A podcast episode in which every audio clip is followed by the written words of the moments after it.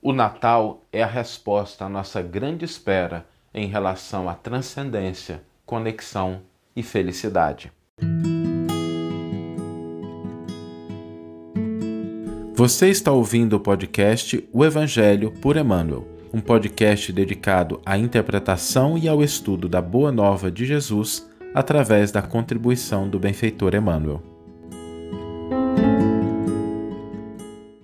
Hoje nós vamos dar início a uma sequência de reflexões, todas elas dedicadas ao Natal. De hoje até o Natal, nós vamos abordar diversos aspectos a partir de versículos, sobretudo do Evangelho de Lucas, que é o evangelista que mais aborda a questão do Natal de uma maneira histórica, inclusive, é o que dá mais ênfase a esse aspecto histórico do Natal, do nascimento de Jesus. Eu gostaria de começar hoje do princípio mesmo, assim, um pouco antes do Natal, na expectativa que aquela comunidade, que o povo judeu tinha em relação à chegada do Messias. Aquele que viria restabelecer todas as coisas, iria transformar os ambientes, iria apontar novos caminhos. E nós podemos perceber essas expectativas quando a gente compulsa as páginas do que a gente chama de Antigo Testamento, né? a primeira revelação. Se a gente toma Isaías, Jeremias, os Salmos, todos eles falam dessa grande espera, dessa grande expectativa em relação à chegada de Jesus. E quando a gente fala de expectativa, trazendo para o nosso dia, todos nós temos expectativas. Lembremos que a situação que o povo hebreu vivia naquela época, se a gente for tomar assim, desde a destruição do templo, em, do Templo de Salomão em 586, que eles são levados cativos para a Babilônia, tem, temos aí seis séculos de dificuldade, opressão, domínio. E quando nós estamos ali na, na época da chegada de Jesus, não era diferente. A situação era bastante desafiadora. Viviam sob o Império Romano. E é natural que, diante dessas situações, se desenvolvam expectativas diversas. Pessoas que passam por diferentes experiências, algumas mais dolorosas, de características específicas, a pessoa ela desenvolve algum tipo de expectativa. Assim como a gente, nós vivemos na atualidade e todos nós temos expectativa.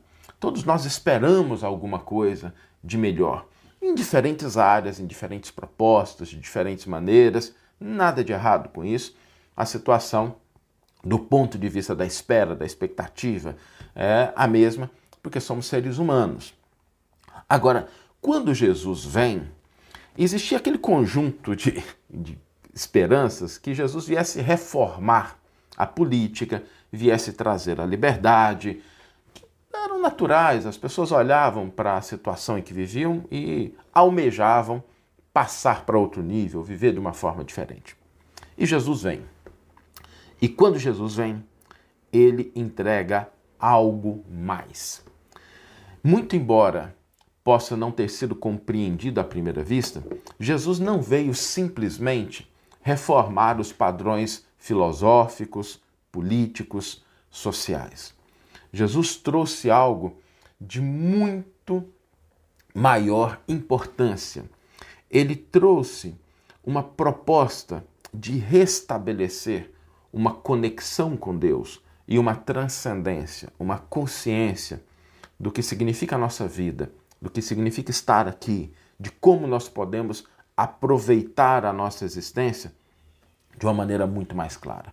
Então é mais ou menos assim, como se as pessoas tivessem uma expectativa sobre como resolver um probleminha do dia a dia e o Cristo trouxesse uma proposta de solução de todos os problemas da nossa existência. Obviamente, que soluções nem sempre são soluções que vêm com conforto, com facilidade. Se queremos resolver um problema, é natural que compareça o esforço, que compareça a nossa dedicação, a nossa energia, o nosso entendimento. Às vezes a gente pensa que a solução dos nossos problemas era é, um afastamento do mundo, como se o Cristo viesse trazer uma proposta que a gente simplesmente se distanciasse das coisas do mundo e o exemplo de Jesus aponta em outra direção.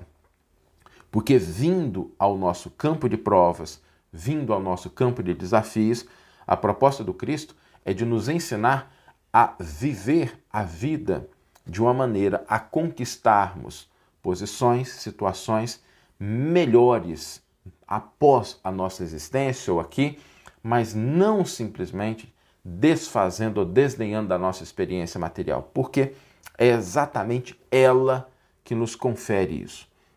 Desde o livro de Jó no Antigo Testamento, nós temos essa ideia começando a germinar, que é a maneira pela qual vivemos a vida, pela qual nós lidamos com as coisas do mundo, pela qual nós nos crescemos, aproveitamos as oportunidades de desenvolvimento, é que garante que nós possamos chegar a um novo patamar.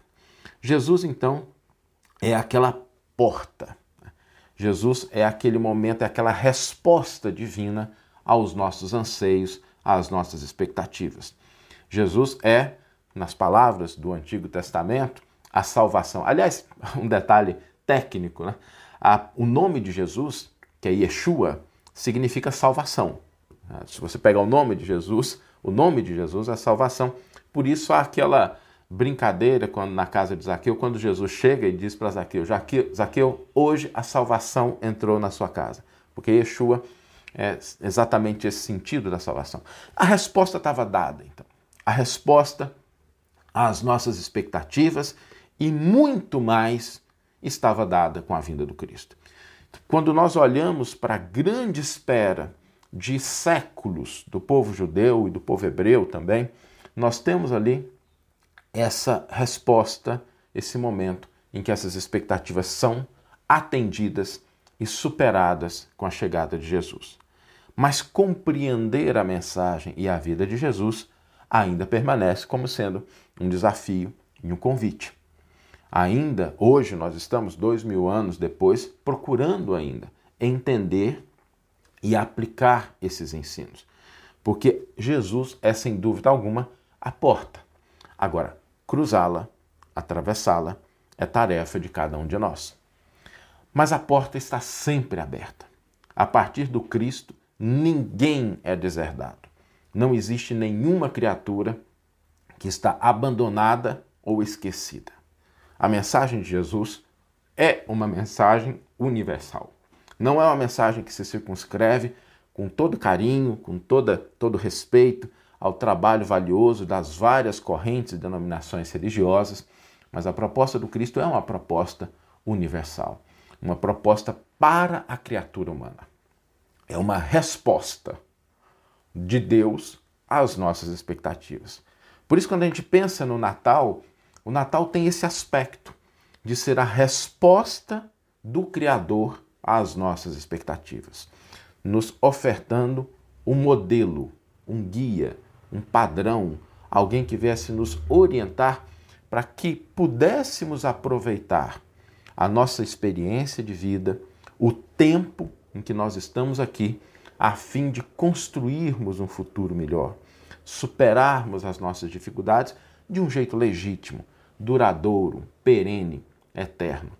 Refletindo sobre o Natal nesses dias, nós gostaríamos de começar exatamente com esse ponto, da gente se lembrar de que o Natal é uma resposta às nossas mais profundas expectativas, às nossas expectativas de felicidade, de crescimento, de realização e é ainda um convite para que, seguindo os exemplos de Jesus, nós possamos trilhar essa estrada de crescimento, de aprendizado, de felicidade, não sem dores, não sem desafios, mas a partir do Cristo nós temos a resposta à nossa grande espera de qual é o caminho para uma vida mais plena, uma vida mais feliz.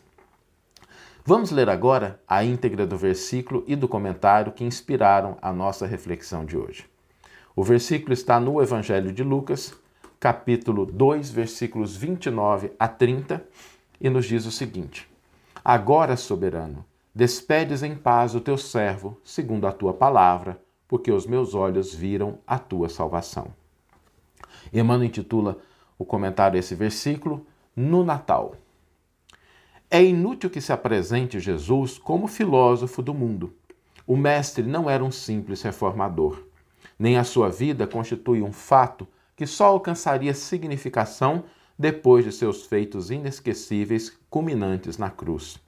Jesus Cristo era o esperado. Pela sua vinda, numerosas gerações choraram e sofreram. A chegada do Mestre foi a bênção. Os que desejavam caminhar para Deus alcançavam a porta. O Velho Testamento está cheio de esperanças no Messias. O Evangelho de Lucas refere-se a um homem chamado Simeão, que vivia esperando a consolação de Israel. Homem justo e inspirado pelas forças do céu. Vendo a divina criança no templo, tomou-a nos braços, louvou ao Altíssimo e exclamou: Agora, Senhor, despede em paz o teu servo segundo a tua palavra. Havia surgido a consolação. Ninguém estaria deserdado. Deus repartiria seu coração com os filhos da terra. É por isso que o Natal é festa de lágrimas, de alegria. Uma bela página de Emmanuel que nos convida a pensar sobre o Natal como resposta às nossas expectativas. E o desafio para hoje? Terminamos sempre a nossa reflexão com uma proposta para colocar em prática os ensinos do Cristo e abordando o Natal não poderia ser diferente.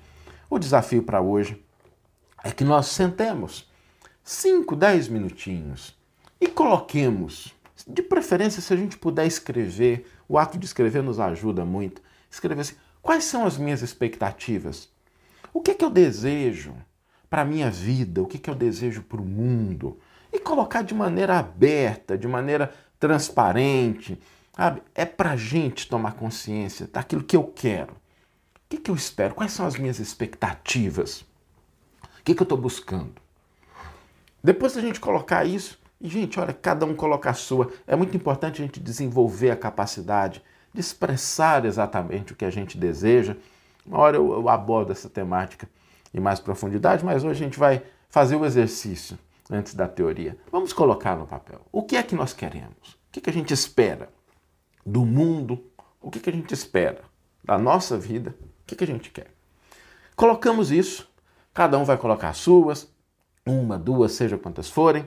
Depois nós vamos parar para refletir um pouquinho e pensar como o exemplo e os ensinos do Cristo me ensinam, me auxiliam a alcançar, a construir, a contribuir cada um desses meus desejos, dessas minhas expectativas. Como é que a mensagem de Jesus me ajuda? A gente refletir isso. Por quê que isso é importante? Porque Jesus é a resposta, mas nós precisamos exercitar as nossas perguntas.